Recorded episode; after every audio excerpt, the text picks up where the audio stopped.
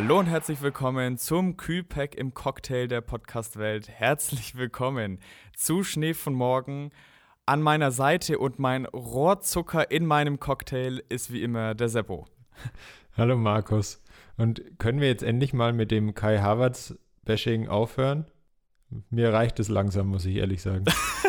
es reicht.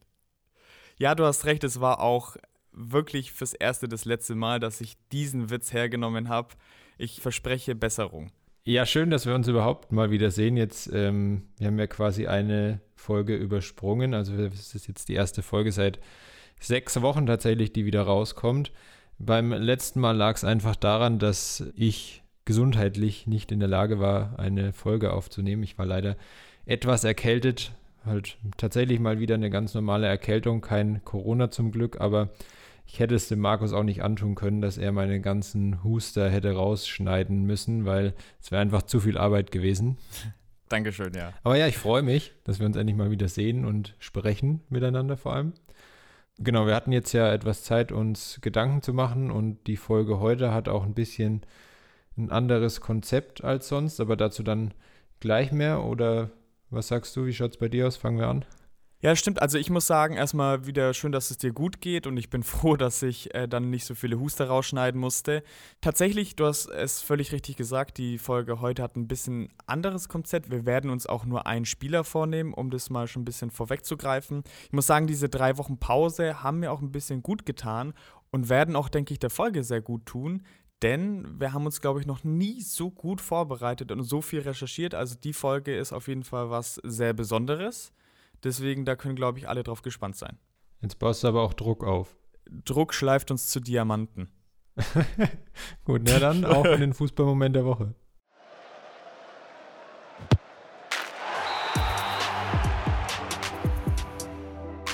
So, was für eine Diamant-Story hast du uns denn heute mitgebracht? äh, es geht zwar nicht um Diamanten, aber trotzdem um viel Geld viele wissen ja, oder so also ziemlich alle Leute, die ich kenne, wissen eigentlich, dass ich äh, Bayern-Fan bin, schon seitdem ich ganz klein bin. Schon mein Leben lang eigentlich. Aber nicht so viele wissen, dass ich tatsächlich auch Mitglied beim FC Bayern München bin. Auch Ach, schon Quatsch. seit etlichen Jahren. Also okay. Also meine Eltern haben das irgendwann mal für mich und meinen Bruder abgeschlossen sozusagen und ich bin da auch nicht wieder raus seitdem. Und demnach bin ich auch berechtigt, theoretisch zumindest auf die Jahreshauptversammlung zu gehen. Oh je. Ich okay. war zwar noch nie, aber ich möchte trotzdem über sie sprechen, weil ähm, die ja, sagen wir mal, etwas chaotisch abgelaufen ist dieses Jahr. Mhm, trifft's ganz hat, gut. Ähm, gerade der Vorstand jetzt kein so gutes Bild abgegeben. Angefangen hat das Ganze eigentlich so vor ein paar Wochen, weil da wurde eben bekannt, dass ein Mitglied, ich habe leider den Vornamen nicht mehr im Kopf, er heißt auf jeden Fall mit Nachnamen Ott, einen Antrag gestellt habe, dass er darüber abstimmen lassen will, ob das ja auch schon mehrfach durch die Medien gegangene Katar-Sponsoring der Bayern, sie haben ja eben diesen kleinen Aufdruck am Ärmel immer an jedem Trikot mit Qatar Airways, ähm, dass dieses, dieses Sponsoring augenblicklich beendet werden soll, eben aufgrund dieser ganzen problematischen Lage in Katar, jetzt rund um die WM und rund um Menschenrechtsverletzungen und so weiter und dass das eben eigentlich Werte sind, mit denen sich der FC Bayern nicht in Verbindung bringen lassen sollte. Und da fing es eben an, dass dieser Antrag schon, ja, der wurde nicht nur abgelehnt, sondern der wurde halt quasi einfach so lange nicht bearbeitet, bis es zu spät war. Und daraufhin hat dieses Mitglied dann ist noch vor Gericht gezogen, damit der, die, dieser Antrag eben mit in einen der Tagesordnungspunkte auf der Jahreshauptversammlung mit aufgenommen wird. Aber das war auch nicht erfolgreich. Und dieses, diese Thematik ist dann im Vorfeld eben schon so ein bisschen über der Veranstaltung geschwebt, würde ich sagen. Von dem, vom Vorstand wurde es dann eigentlich gar nicht angesprochen. Äh, von einigen Mitgliedern schon, aber ja, wurde dann vom Vorstand immer wieder abgewimmelt, das Thema, und das ist halt auch den Fans sehr sauer aufgestoßen. Gerade der Präsident Herbert Heiner ist da jetzt nicht so besonders gut wettbekommen. Also es gab am Ende dann Heiner Rausrufe und so weiter. Und ja, er hat dann zwischendrin immer mal wieder genervt gewirkt von den Buhrufen, was man irgendwie halt ein bisschen souveräner wegmoderieren muss in der Position. Und es wurden dann auch gegen Ende einige Wortmeldungen quasi nicht mehr zugelassen, weil die gesagt haben, jetzt haben sie eh schon so weit überzogen. Und das hat die ganze Stimmung da halt noch ein bisschen angeheizt. Ja, es war jetzt nicht so die, die, die schönste Jahreshauptversammlung. Uli Hoeneß hat am Ende gesagt, das wäre die schlimmste Veranstaltung des FC Bayern München, auf der er je war.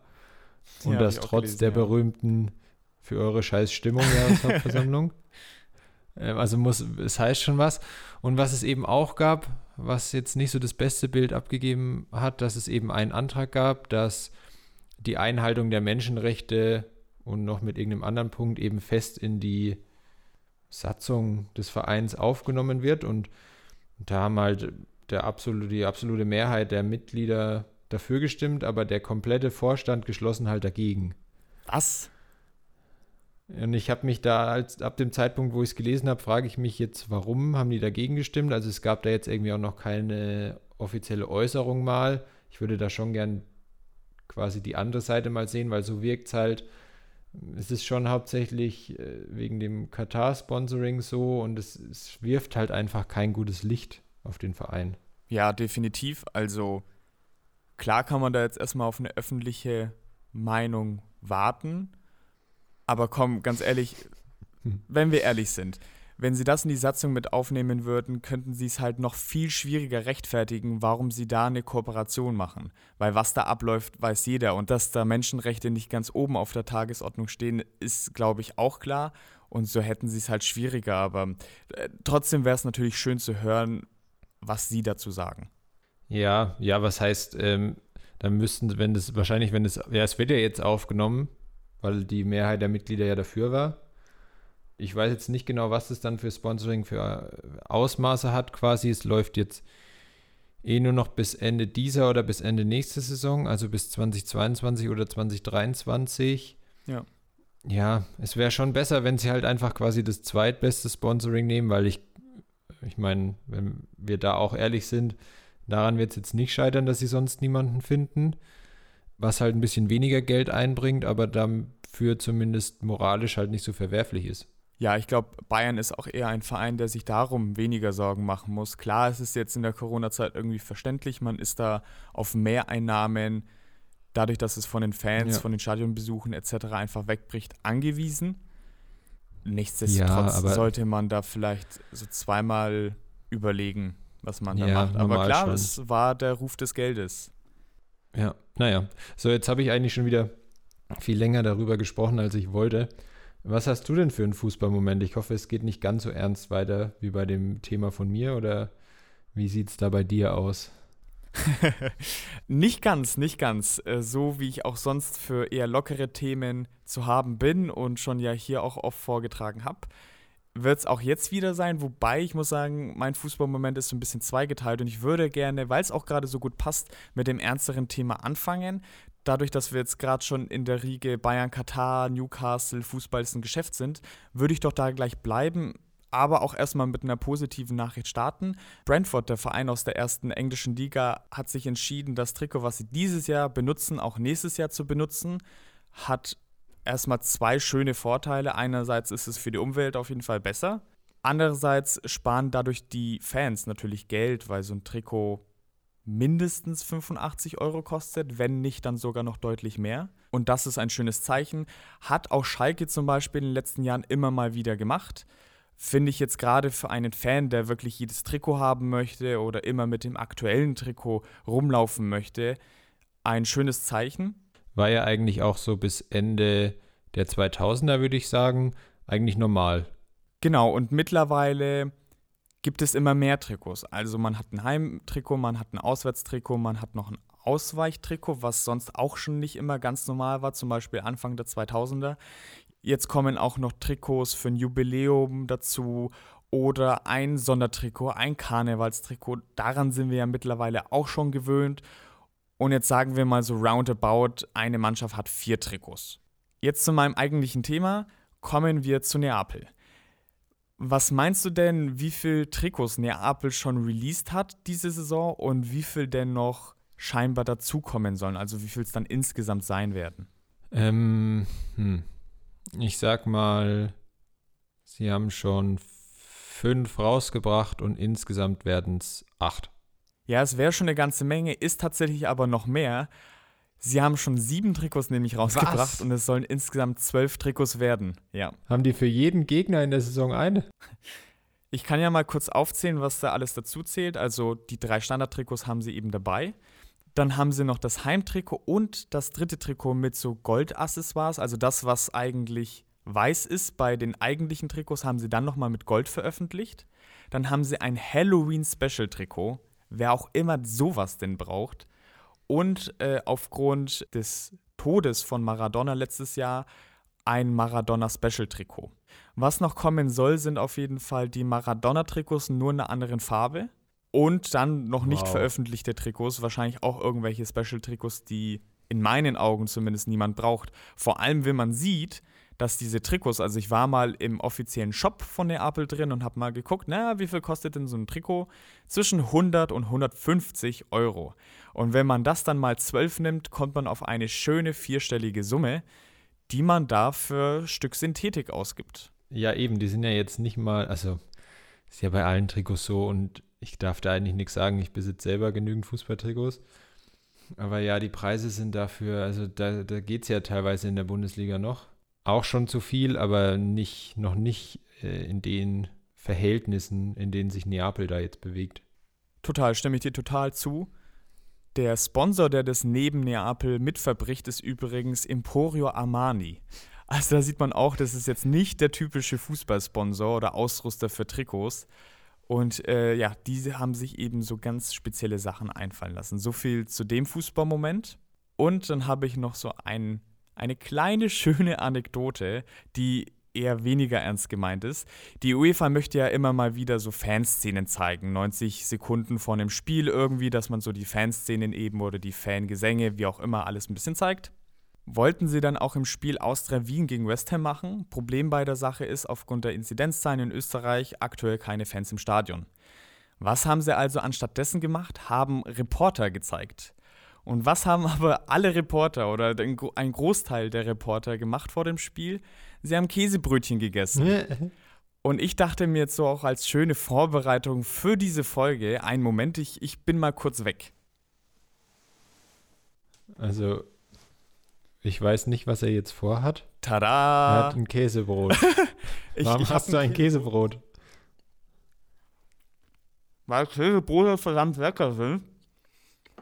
Und ich Das dachte mir so, Ernst. wenn die Markus, wir können Fußballreporter. das nicht machen. Die Na- schalten jetzt alle ab. Natürlich, das geht schon. Und außerdem ist Käsebrot ein sehr gutes Brot, also äh, laut Helge Schneider. Und deswegen, ich esse auch nicht weiter, ich esse jetzt nur den, das eine Stück hier. Dachte ich mir so, wenn doch die Reporter was machen und wir wollen ja auch mal vielleicht in dem Bereich arbeiten, ist scheinbar Käsebrot eine, eine gute Methode, um, um unser Wissen, unser Fußballwissen zu kanalisieren. Ich bin mir irgendwie relativ sicher, dass kein Kommentator, als er schon auf Sendung war, nochmal in sein Käsebrot gebissen hat. Ich glaube, das hast du irgendwie ein bisschen falsch verstanden. Jetzt, jetzt muss ich hier den Podcast alleine machen. Der isst die ganze Zeit. Ich wette, der isst jetzt noch sein ganzes Käsebrot und wartet einfach ab, bis äh, wie ich hier die, die, die Lücken fülle. Alles gut, alles gut. Hier. Ich, ich bin wieder anwesend. Es könnte sein, dass noch so ein kleines Stück Erdammer zwischen, zwischen meine Schneidezähnen sitzt. Zum Glück aber- müsst ihr das jetzt nicht sehen. Aber ich bin wieder äh, voll einsatzbereit und würde sagen, das war es jetzt vom Fußballmoment der Woche.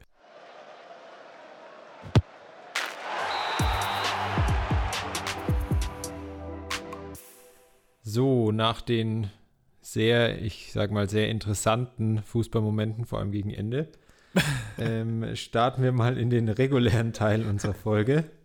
Und wir haben ja schon angekündigt, dass äh, die Folge dieses Mal ein bisschen anders aufgebaut sein wird. Du hast ja auch schon erwähnt, dass wir nur einen Spieler heute vorstellen, weil wir haben uns überlegt, es wäre vielleicht auch ganz interessant, eben einen Spieler und dafür nicht unbedingt den Spieler ausführlicher zu betrachten, sondern eher so Umstände, die um den Spieler herrschen oder auch so Stories, die irgendwie mit Vereinen zu tun haben, bei denen der Spieler war oder eben so Vorkommnisse, die mit der Karriere des Spielers verknüpft sind. Und genau mit dem letzten Punkt starten wir eigentlich in der Folge heute.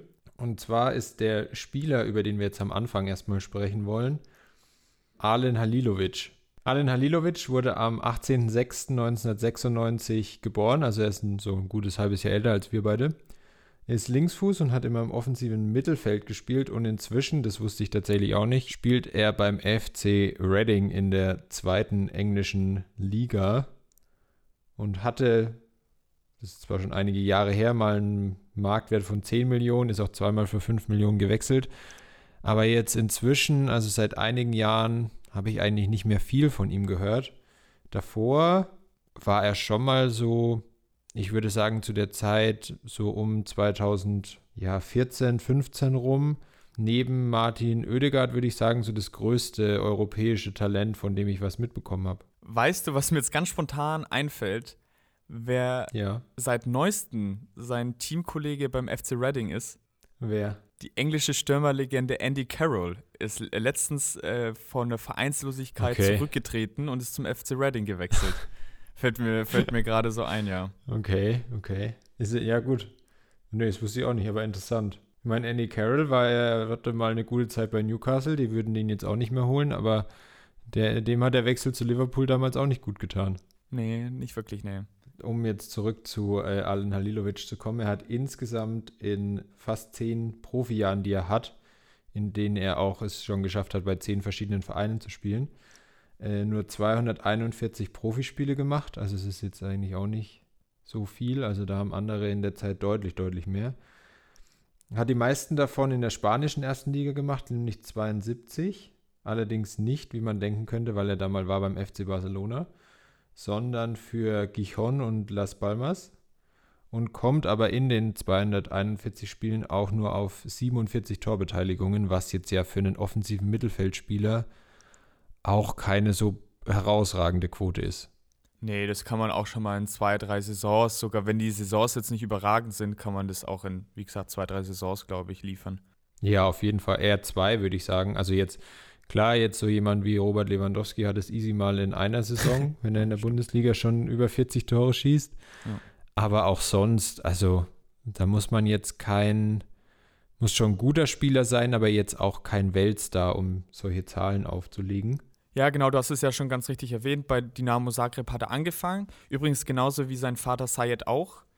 Und mit 16 Jahren hat er dann sein Profidebüt gegeben bei Dynamo Zagreb und hat, wie es sich für einen Spieler seiner Klasse oder wo man denkt, dass aus ihm was ganz Großes wird, gehört, auch viele Rekorde gebrochen. Er war dann äh, der jüngste Spieler der jüngste Spieler in der Champions League für Dynamo Zagreb, der jüngste Torschütze und auch zum damaligen Zeitpunkt jüngster A-Nationalspieler für Kroatien.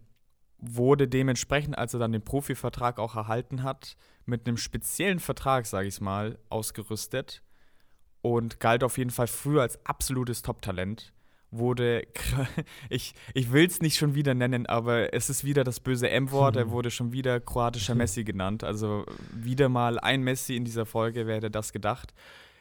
Natürlich haben auch hier wieder so die körperlichen Attribute gepasst. So, hat ein sehr gutes Dribbling gehabt, ein gutes Passspiel. Der Abschluss war sehr stark bei ihm. Das waren Attribute, die bei ihm hervorgestochen sind. Ja, und es war dann schon auch, also man hat dann immer so gewartet, wo er hingeht. Ich habe dann jetzt auch gelesen, dass es tatsächlich 2013 schon mal Gerüchte gab, erst, dass er zu den Bayern soll und dann, dass er nach Dortmund gehen soll. Und dann hat aber noch eine größere Hausnummer im europäischen Fußball zumindest angeklopft, und zwar der FC Barcelona. Und er ist dann tatsächlich 2014 für 5 Millionen von Zagreb nach Barcelona gewechselt. Und ab dem Zeitpunkt habe ich eigentlich gedacht, ja, mal schauen, vielleicht wird es so jemand, der dann halt auch so eine Ära bei Barcelona prägen kann, wenn er da halt so den Durchbruch schafft. Ja, wer 2014, das ist ein ganz gutes Stichwort, auch viel von ihm gehalten hat, ist äh, Nico Kovac. Der war damals kroatischer Nationaltrainer und er hat dann Folgendes zu ihm gesagt. Er ist jung und schon bei Barcelona. Es ist offensichtlich, dass er großes Potenzial hat und eine große Karriere vor sich hat. Aber er muss noch hart an sich arbeiten. Das ist eigentlich ein gutes Stichwort. Du hast es ja vorhin schon mal erwähnt. Für Barcelona hat er dann eigentlich nicht so viele Spiele gemacht, um genau zu sagen eins. Und es war 2015 ja. dann im Copa del Rey. Dann ging es ja auch erstmal dann in die erste Leihe zu Gijon, wo er dann 36 Einsätze und drei Tore hat was natürlich erstmal für einen jungen Spieler wichtig ist, dass du viele Einsätze bekommst.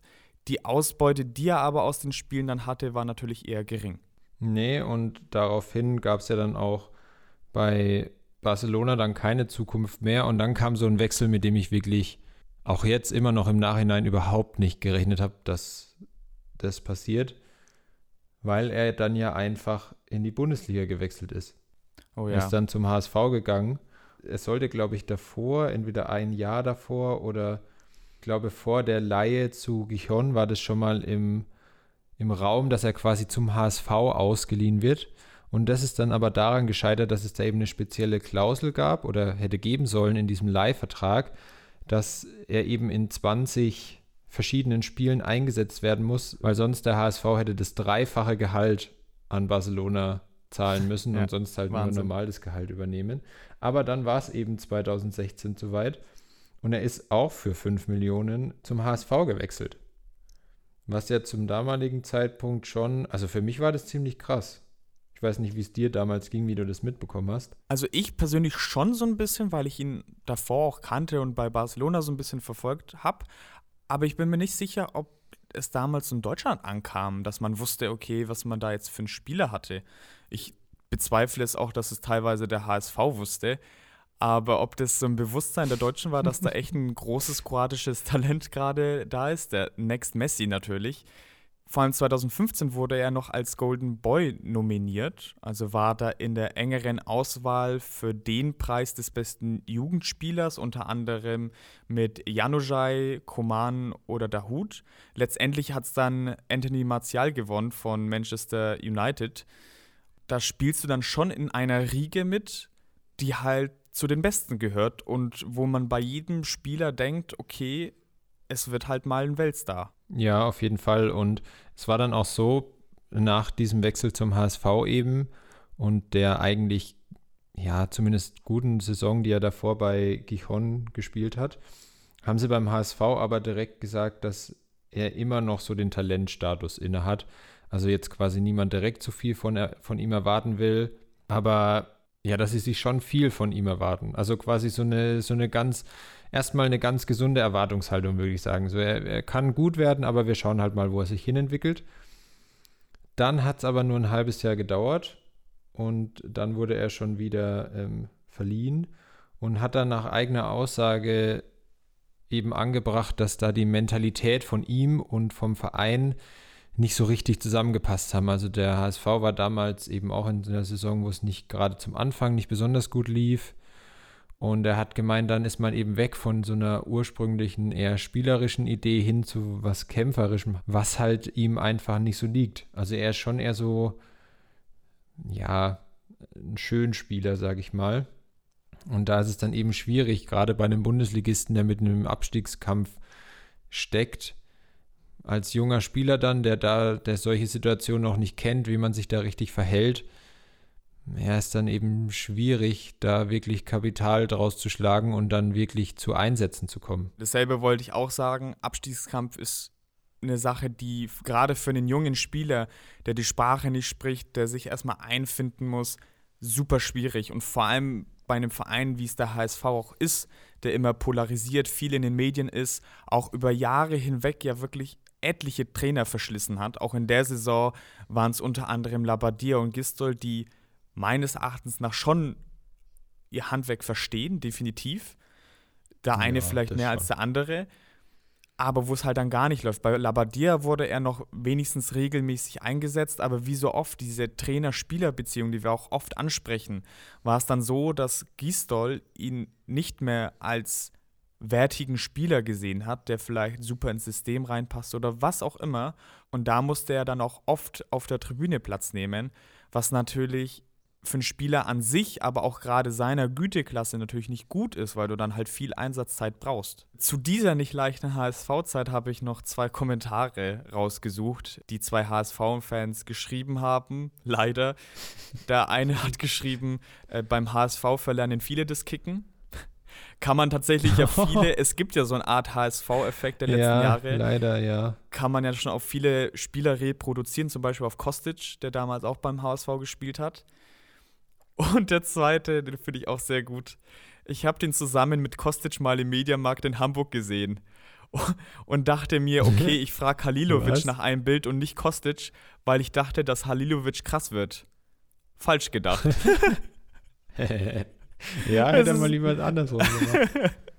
ja. Und, und du hast es ja jetzt auch ähm, davor gerade schon angesprochen mit den Spielen am Stück. Und ich glaube, ich muss jetzt noch mal ganz kurz ähm, rüber und mir meine anderen Kopfhörer holen. Ich bin gleich wieder da. Sehr schön.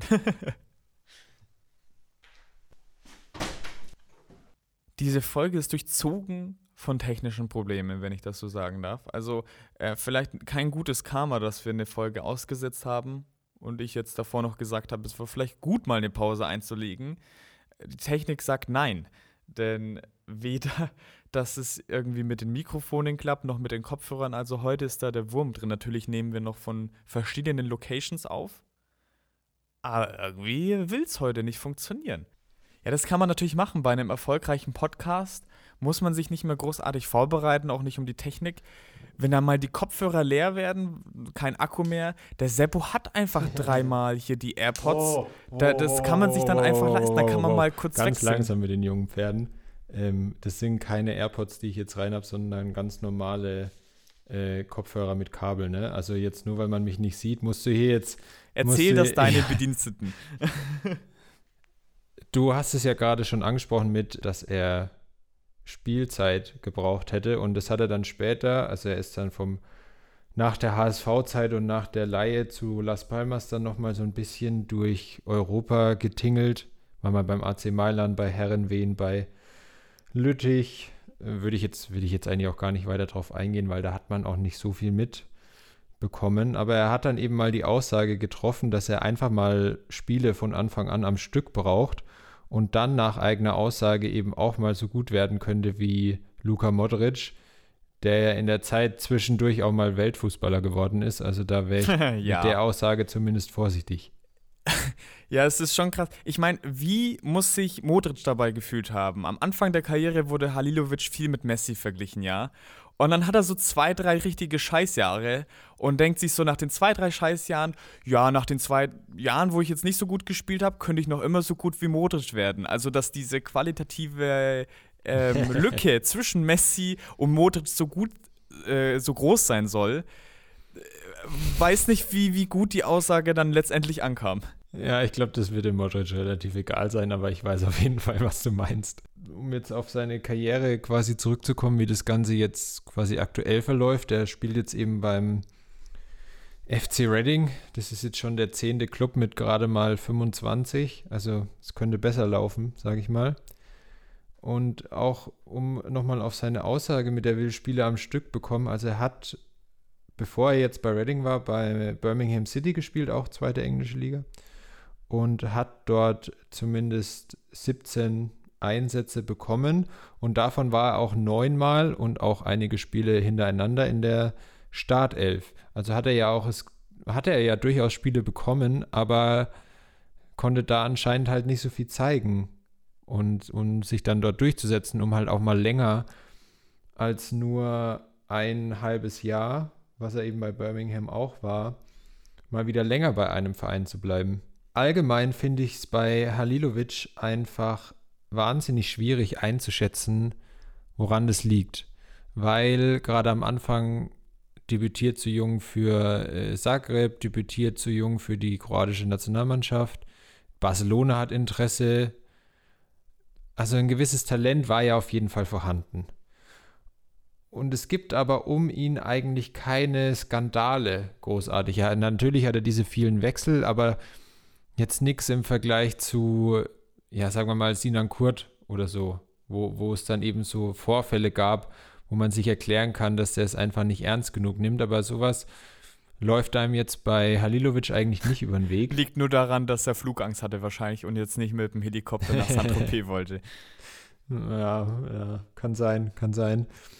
Ich kann es mir eigentlich nur so vorstellen, dass er seit der, nach der Zagreb-Zeit irgendwie nicht so sein passendes Spielerumfeld gefunden hat. Und damit meine ich nicht so das private Umfeld, sondern eher so die Mischung aus Spielidee, Mannschaft und Trainer, die halt zu ihm passt. Spricht jetzt natürlich auch nicht für einen Topspieler, wenn das nicht bei mehreren Vereinen möglich ist. Aber ja, anders kann ich mir das zumindest nicht erklären. Ich weiß nicht, ob dir da noch irgendwas einfällt, aber ich finde es bei ihm wahnsinnig schwierig einzuschätzen. Also ich glaube, das hat auch mit dem Spielerumfeld, was du gerade eben gesagt hast, schon auch zu tun. Ich glaube, gerade so ein Spieler, der braucht dann auch einen Trainer, dem er viel Aufmerksamkeit schenkt und gerade auch in jungen Jahren, mit dem man viel redet und dann auch auf dem Platz wirklich schon eine bestimmte Rolle zuweist, aber auch viele Freiheiten gewährt. Und das dann halt außenrum, dass das Team dann funktioniert und das hast du im Abstiegskampf nicht. Noch ein kleiner Effekt zu Las Palmas da, da übrigens auch sehr viel gespielt. Aber wie gesagt, gerade auch für seine Position, da muss man dann auch letztendlich irgendwie Zahlen bringen. Irgendwie ist es dann auch ja. im modernen Fußball so. Und das hat er dann ja. nicht geschafft. Was hingegen geschafft worden ist, ist, dass Zagreb viele Talente herausgebracht hat. Das ist einer der größten Talentschmieden in, auf der Welt, in Europa. Und ja. Das bringt uns ja eben zu dem Punkt, dass wir jetzt nicht nur über zwei Spieler sprechen, sondern eben so ein bisschen um das Umfeld und weil es dann eben gerade um die Zeit bei Dynamo Zagreb gehen soll, haben wir uns eben auch mal angeschaut, wer kam denn sonst noch so aus der Jugend in Zagreb, weil das sind wirklich so die größten kroatischen Talente gerade stammen eigentlich nahezu alle aus der Zagreber Jugend. Also ich kann ja mal ein paar aufzählen. Also Luka Modric, den wir ja gerade schon hatten. Weltfußballer war, kam auch aus Zagreb. Mario Mandzukic, der mit den Bayern Champions League-Sieger war und dann auch mit Juventus ja nochmal im Champions League-Finale. Matteo Kovacic, Champions League-Sieger mit Real Madrid und Chelsea. Dejan Lovren, Champions League-Sieger mit Liverpool. Ivica Olic, zumindest mal im Champions League-Finale mit den Bayern gewesen und sonst auch in der Bundesliga ja bekannt. Dann noch so äh, Luca, den man aus der Premier League kennt, Jedwai in, in äh, Augsburg und Leverkusen, Brekalo bei Wolfsburg. Dann auch ungewöhnlicher eigentlich, aber auch bekannt in der Bundesliga Dani Olmo, der ja sogar aus Spanien nach Kroatien gewechselt ist, um dann bei Zagreb zu spielen. Das spricht ja auch für den Verein weil er da eben die beste Chance für sich gesehen hat, sich weiterzuentwickeln und dann eben den nächsten Sprung in Europa zu schaffen, was er, wo er ja in Leipzig auf dem besten Weg dahin ist. Und auch früher schon, also so kroatische Legenden wie, ich nenne jetzt da nur mal äh, Davor Suka zum Beispiel, der ja Ende der 90er einer der besten Spieler der Welt war. Also äh, da sieht man schon nicht. Äh, gar nicht, der ist sogar eine Legende bei FIFA, also ja, es wird mal wieder Zeit, dass ich mir auch einen FIFA-Teil zulege. Vielleicht kann ich da wieder ein bisschen was dazulernen. Also, mhm. vielleicht mal gehört, aber das ist wie immer ja, das war, Problem, dass richtig, es nicht meine Zeit richtig, ist. Der war ein richtig, richtig guter Stürmer. Und also, das zieht sich jetzt schon seit 20, 30 Jahren so durch, ähm, dass das bei Zagreb eben gerade mit der Jugendarbeit so gut funktioniert. Und jetzt, wo wir so ein bisschen die Überleitung geschafft haben vom Talent zum Club, also Zagreb, Dynamo ja. Zagreb ist der mit Abstand erfolgreichste Verein Kroatiens. Der wurde schon 1911 gegründet und hat seitdem 22 Mal die kroatische Meisterschaft gewonnen und wurde 19 Mal kroatischer Pokalsieger. Auch eine ganz krasse Ära war da zwischen 2006 und 2016, weil da waren sie elfmal kroatischer Meister. Also wenn man das mal so vergleicht, die Bayern sind jetzt neunmal in Folge deutscher Meister geworden, wie krass lang sich das schon anfühlt und die wurden noch zweimal häufiger in Folge Meister. Und seitdem, also dann 2017, gab es mal eine kleine Pause, dann aber auch bis heute vier aus fünf Meisterschaften geholt. Also die sind wirklich, wenn es in Kroatien einen großen Club gibt, dann auf jeden Fall ähm, Dynamo Zagreb.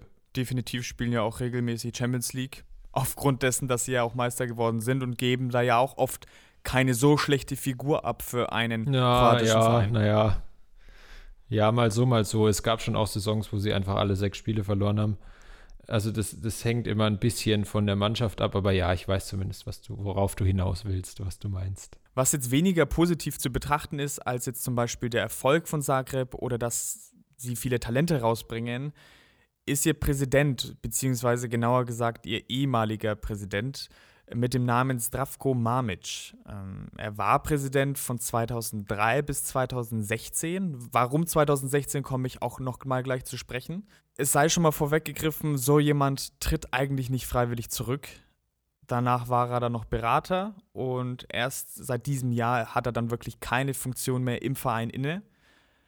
Wenn man kroatische Fußballfans über ihn reden hört, bekommt man oft das Wort Mafia zu hören, was natürlich schon ein sehr starker Begriff ist. In gewisser Weise passt es auch einfach, denn er hat auch kann man schon so sagen, einen Clan. Und in seinem Clan ist unter anderem sein Sohn dabei und sein Bruder, Soran Mamic. Übrigens, was ich auch nicht wusste, was ziemlich interessant ist, sein Bruder hat sogar in Deutschland Fußball gespielt und zwar bei Kräuter Fürth. Fand was? ich auch ein. Das ja, habe ich auch nicht gewusst. Das habe ich auch nicht mitbekommen jetzt bei der Recherche. Ja, ist ein interessanter Fakt. Einige Fans, die nicht mit den Machenschaften zufrieden waren, haben sich dann dagegen wenden wollen. Sie haben dann die Faninitiative Zajedno za Dynamo, da helfen mir wahrscheinlich meine polnischen Wurzeln. Das heißt äh, zusammen für Dynamo und haben da regelmäßig gegen ihn protestiert, äh, weil sie auch meinten, dass es nicht im Sinne des Vereins ist, was da geschieht. Denn jetzt kommen wir zu dem eigentlichen Punkt, worauf ich auch ganze Zeit hinaus will. Das war jetzt ein langer Vorbau. Auch er hatte für den Podcast irgendwie sehr passend, ein großes Talent, nur hat es weniger mit Fußballspielen zu tun, sondern mehr mit Geld verschwinden lassen. Und äh, das war nicht seine einzige Fähigkeit, also äh, Geld irgendwie oder Geldflüsse zu vertuschen, das war einer der Sachen. Was man wirklich sagen muss, äh, Zdravko Mamic ist Geschäftsmann durch und durch. Schon früher hat er angefangen, Zigaretten zu schmuggeln, und zwar in ein Kriegsgebiet Anfang der 90er Jahre, im Krieg in Jugoslawien. Und da hat er sie dann teuer für die Frontsoldaten verkauft, was an sich jetzt nicht illegal ist, aber dazu kommen wir ja noch. Er pflegt sehr gute Beziehungen in die Politik und gegenüber Journalisten, gerade wenn sie kritische Fragen stellen, ist er oft herablassend und aggressiv. Was sich eigentlich für einen Präsidenten nicht gehört. Ja, du sagst es, das passt nicht zu einem Präsidenten, aber eigentlich, rein rechtlich gesehen, dürfte er eigentlich auch gar kein Präsident sein von Zagreb, was ihm aber eigentlich herzlich egal ist weil er quasi ja auch als Spielerberater mal fungiert hat und diese Tätigkeit hat er irgendwann mal dann an seinen Sohn weitergegeben. Wenn man eben so im direkten Kontakt mit Spielerberatern steht oder eben mit denen verwandt ist, dann ist es nach den FIFA-Statuten eigentlich überhaupt nicht rechtens, dass man Präsident von einem Fußballverein ist. Das ist ihm aber herzlich egal. Also er wurde auch nicht gewählt, aber er leidet die Geschicke halt trotzdem und aufgrund seiner Kontakte, die er da eben hat, stellt es auch niemand direkt in Frage, bis auf die Fans halt. In seiner Tätigkeit, und da schließt sich dann ja irgendwie so der Kreis, hat er dann auch immer wieder Verträge mit Talenten und jungen Spielern abgeschlossen. Und diese Verträge haben eben beinhaltet, dass die Spieler eigentlich, wenn sie sich nicht irgendwann später wieder rauskaufen können, ihre komplette Karriere über Gehalt, was sie dann eben bekommen, das ist jetzt nicht nur bei Zagreb, sondern dann bei allen anderen Vereinen, wo sie spielen, eben einen gewissen Prozentsatz an ihn abgeben müssen. Man muss sich so vorstellen, keine Ahnung, man verdient jetzt bei einem Verein zwei Millionen im Jahr und davon geht dann die Hälfte, egal wo man spielt, dann schon wieder an diesen komischen Präsidenten aus Zagreb. Also das ist als Spieler schon auch nicht so einfach und das ist halt das Problem, dass er diese Verträge schon so jung abschließt und sich gerade in Kroatien die Spieler halt Hoffnungen machen, wenn sie bei äh, Zagreb spielen dürfen. Genau hier besteht auch die Verbindung zu Halilovic. Zagreb hatte ein Agreement mit der Firma, wo, das ist jetzt schon vorweggegriffen, sein Sohn eben der Chef ist. Diese Firma heißt Rasport Management AG in der Schweiz. Warum in der Schweiz? Natürlich niedrige Steuern und sie müssen kaum Auskunftspflicht geben. Auch hier war eben dieser Prozentsatz von 50 Prozent der Einnahmen an jedem Transfer gewährleistet. Ein Beispiel, was wir vorhin schon gehört haben, Halilovic wechselt jetzt für 5 Millionen zum HSV. 50 Prozent erhält erstmal Zagreb an sich von den 5 Millionen, also zweieinhalb Millionen. Und dann gehen wieder von diesen 50 Prozent 50 Prozent an diese Firma in der Schweiz. Er hat dann eben diese Firma an seinen Sohn Mario überwiesen, was nicht rechtens ist. Das darf man laut UEFA-Statuten nicht, hat ja der Zeppo schon ganz gut erklärt. Was auch noch mit einhergeht, ist, dass sich dann Zagreb an sich nicht gut entwickeln kann. Stell dir mal vor, du entwickelst immer so viele gute Talente, würdest eigentlich gerade in der heutigen Zeit echt viel Geld für sie bekommen musst aber so ja. viele mal abtreten und ein Präsident greift sich immer viel Geld weg. So kannst du halt ja. weder finanzielles Puffer aufbauen, noch halt irgendwie den Verein entwickeln. Das ist halt schon wirklich, ja, sehr bedenklich. 2015 wird dann die Schlinge für Mamic enger. Wahrscheinlich ist er auch deswegen 2016 zurückgetreten als Präsident, denn Schweizer Behörden durchleuchten alle Konten. Und da waren dann einige, wenn nicht alle Geldflüsse nicht klar. Und ein Name in diesen Geldflüssen, der immer wieder auftritt, ist Radsport Management AG. Wer hätte das denn gedacht? Ja. Sehr unvorhersehbar auf jeden Fall. Ja, ich hab's, ich hab's ganz ehrlich nicht kommen sehen. Einer der Anklagepunkte ist nicht existierende Spielertransfers. Also es wurden sogar Spielertransfers deklariert, die de facto so nie stattgefunden haben. Natürlich blieb das Geld nicht in der Schweiz, sondern es wanderte weiter, unter anderem nach Hongkong, Dubai, Panama oder Gibraltar, die jetzt vielleicht auch nicht so dafür bekannt sind, ich sag's mal, ordentlich mit Geld umzugehen. Ich finde da jetzt keinen passenden Begriff, aber du weißt, was ich meine. Um ein bisschen in der Zeit zurückzugehen, auch 2011 ist was passiert, was sehr komisch erscheint. Denn bei der Stadionrenovierung wurden nur Marmitsch-nahe Firmen beauftragt, was an sich jetzt erstmal auch nicht okay ist, aber noch vielleicht halbwegs verständlich, wenn er eh viele Leute kennt und dann hat man einfach einen Kontakt und beauftragt eher die von mir aus. Aber wenn es dann so ist, wieder wie in dem Fall, dass wieder Geld versickert und man nicht weiß, wo es landet, ist es halt schon ein großes Problem. 2015, was du da schon angesprochen hast, war dann auch schon mal elf Tage in Untersuchungshaft, ist dann aber halt in Berufung gegangen und wurde daraufhin, ist halt daraufhin erstmal wieder freigekommen und lebt halt seitdem in Bosnien, weil er auch einen bosnischen Pass hat und es gibt kein Auslieferungsabkommen für, zwischen Bosnien und Kroatien, deswegen passiert ihm halt in Bosnien nichts. Obwohl er halt in Kroatien eigentlich aufgrund von eben dieser Veruntreuung und auch Steuerhinterziehung von äh, diesen Transfergeldern, die dann direkt an ihn geflossen sind, also da tauchen vor allem eben die Transfers von äh, Luka Modric und Dejan Lovren dann auf, wo er eben am meisten Geld für sich abgezogen hat, sage ich mal. Der angesprochene Luka Modric den begleitet diese, dieser Name Mamic auch schon eigentlich seine ganze Karriere, weil er hatte eben auch so einen Vertrag mit ihm, wo er immer hätte wieder Gehalt an ihn abgeben müssen, hat sich dann aber eben aus diesem Vertrag freigekauft und hat dann sogar mal Aussagen gegen ihn getätigt, dass es eben immer wieder Gehaltsflüsse gab, die von, von ihm dann an den Mamic gegangen sind, hat dann aber irgendwann später diese Aussage wieder zurückgenommen und hat dann eben gemeint, er könnte sich doch nicht mehr so richtig genau daran erinnern ja, ist Wahnsinn, ne? Wie oft man dann auf einmal Sachen vergisst. Das ist echt ja, es ist auffallend. Es ist halt auch so die, ja, ja, es ist wirklich krass. Ich weiß nicht, ob du das gelesen hast bei Modric. Das war ja dann so darum, er hat diese Aussage gemacht. Und dann gab es in, oh, ich glaube in Split war das in Kroatien, wo er eben äh, mit seiner Familie zu Zeiten des, äh, des Bürgerkriegs da eben in einem Flüchtlingslager gelebt hat. Und da hing dann eben an einem, in einem Hotel das Banner, dass sich der Modric noch an die Zeit hier erinnern wird. Also gab es da direkt eben Drohungen auch noch an ihn. Also eine hm, okay. ziemlich krasse, krasse Geschichte. Aber all diese Sachen und auch, dass er eben gesucht wird, halten den jetzt nicht davon ab, die Geschicke auch weiter aus dem Ausland ähm, zu führen und halt immer noch den größten Einfluss auf Dynamo Zagreb zu haben, weil er eben viele Leute und auch hohe Leute kennt und eben guten Kontakt zu denen hat unter anderem auch zu Richtern, denn als er 2015 festgenommen worden ist, musste er bloß elf Tage in Untersuchungshaft.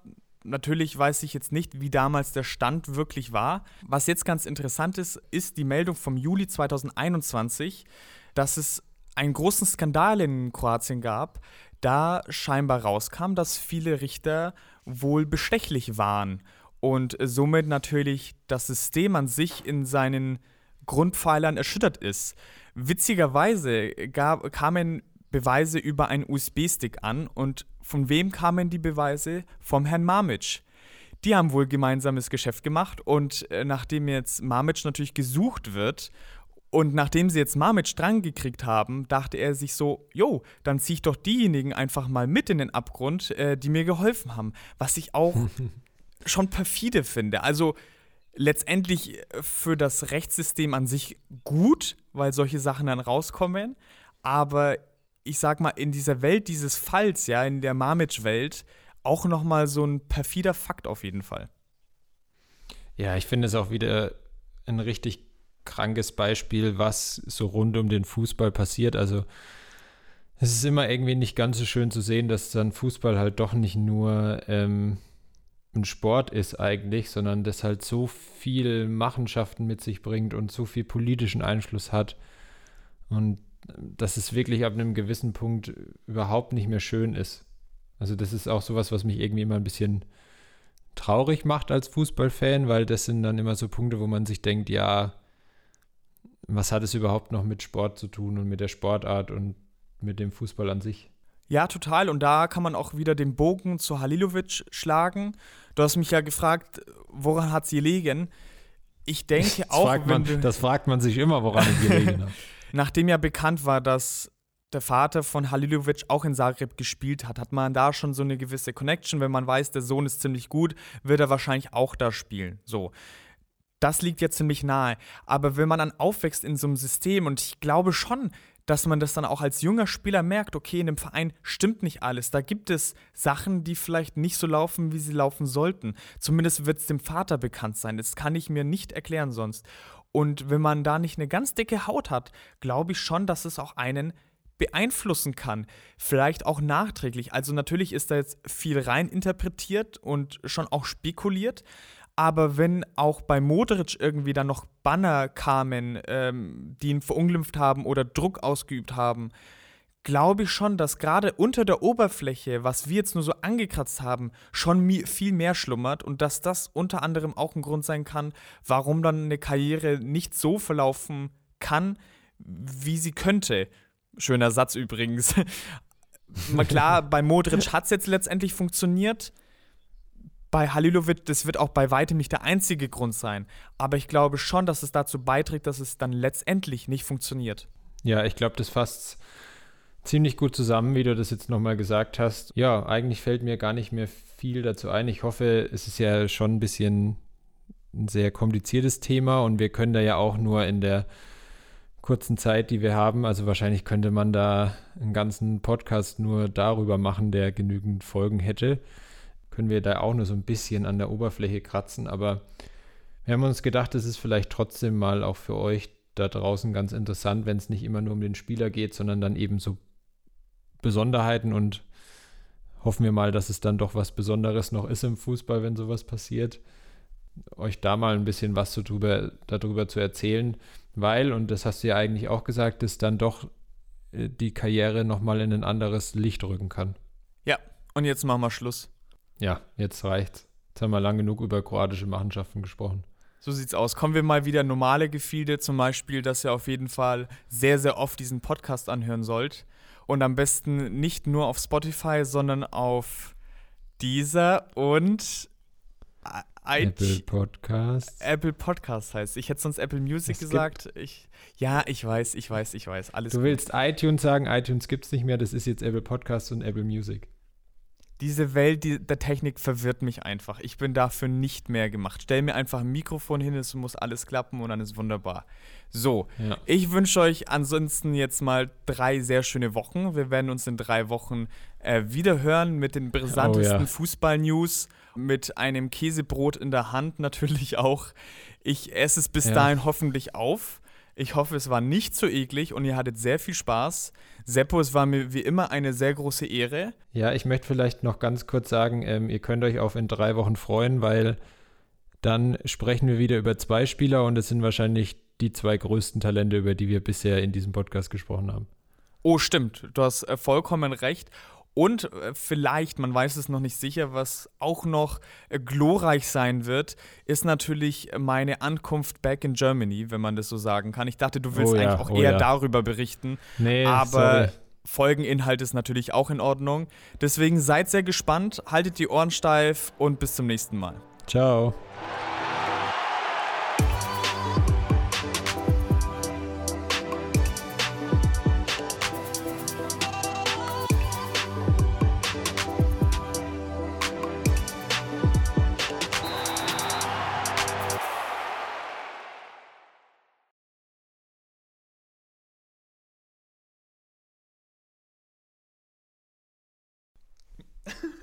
War es arg schlimm?